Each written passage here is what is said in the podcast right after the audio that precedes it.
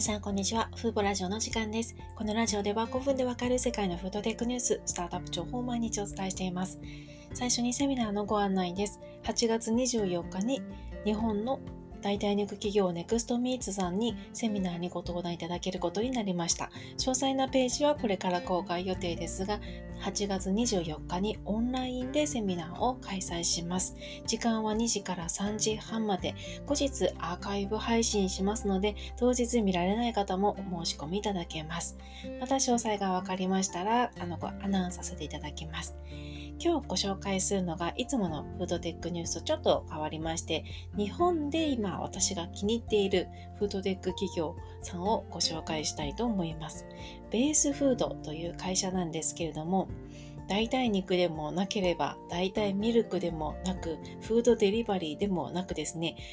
主食まあ、完全栄養が取れる主食を開発している日本初のフードテック企業なんですね。結構今有名になって口コミも増えてきてますのでご存知の方いるかもしれません。私が知る知ったきっかけはフードテック革命という本にまず出てきたんですけどその時はあのあんまりこうなんて言うんでしょう、流し読みしてしまっていて、特に気に留めていなかったんですが、昨年の12月にスマートキッチンサミットに橋本社長が登壇されていて、そのお話を聞いて感銘を受けたというのが大きなきっかけです。それでコンセプトにすごく感銘を受けて、ベースフードを始めました。これは完全栄養、まあ、主食食べるだけで、主食だけで完全な栄養を取ることができるものを目指している、まあ、まさに栄養のインフラを目指しているものなんですね。あのコンビニで例えば十分な栄養を取ろうとするとおにぎりを2個買って唐揚げを買ってあとサラダを買ってなどいろいろ買わないといけなくて結局800円とか1000円とかコストがかさんでしまいますがあの経済的に苦しい人にとってそれを全部こう揃えるって難しいですよね。でもベースフードであればパンを2つ食べるだけで1食分の栄養を完全に摂ることができる。まあ、パスタ1食で完全な栄養が取ることができる。そういった主食のアップデートを目指している日本初のフードテック企業となります。いやあの橋本社長ご自身がすごく若い方で、おそらく30前半だと思われるんですけども、お話を聞いて、まあ、代替肉とか代替ミルクよりも主食おい主食ってまあ誰もが食べるものですしすごくこう美味しさが求められるものなので最初に一番難しいことをやっている気がすると語っていたのが非常に印象的でした。それでまあ、口コミいろいろありますけど、あの、すごく苦労されて、まあ、7、8割が試行錯誤を繰り返してきたんだなという、その努力の過程がそのセミナーの話で伺えたので、私は応援したいなと思っている企業です。で、簡単に今日は商品の中身をご紹介したいと思いますが、まず、大きくパンとパスタとクッキーが今出ています。一番新しい商品がクッキーですね。ビヨンドミートのように定期的に新しい商品を出しているところもいい、いいなと思っています。で、パンは全部で4、5種類ありまして、チョコレート、シナモン、メープル、プレーン味、そしてカレー味が出ています。チアシードが入っているので、1回に2つ食べますと、まあ、2袋食べると、あの、1食分の栄養になるんですが、実際はもうパン1つで十分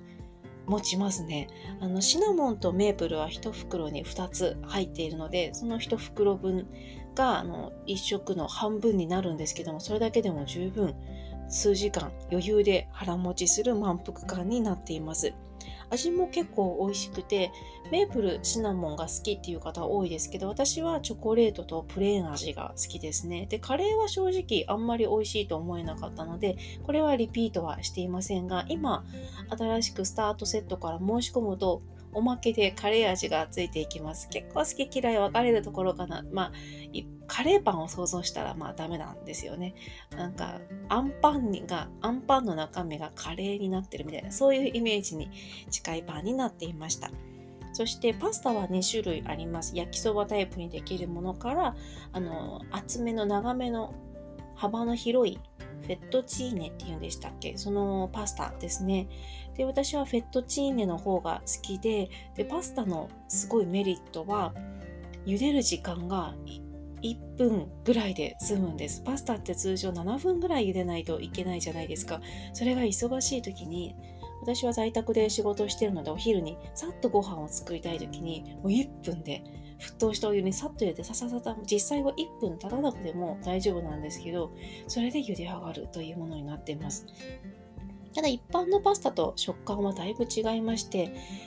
柔らかめなんですよね。で、パスタがこう絡みにくいといったデメリットはありますので、これも好き嫌い分かれるところかなと思います。あと、パスタなのにあっという間に食べ終わってしまうんですね。柔らかめで、何て言うんでしょう、こう、フォークですくうとたくさんつついてくるのであっという間に食べ終わってしまってこれ持つのかなと思ったんですけどすごい腹持ちします。なんかお菓子食べなくても12時に食べて余裕で6時まで何も食べなくてもいいぐらいに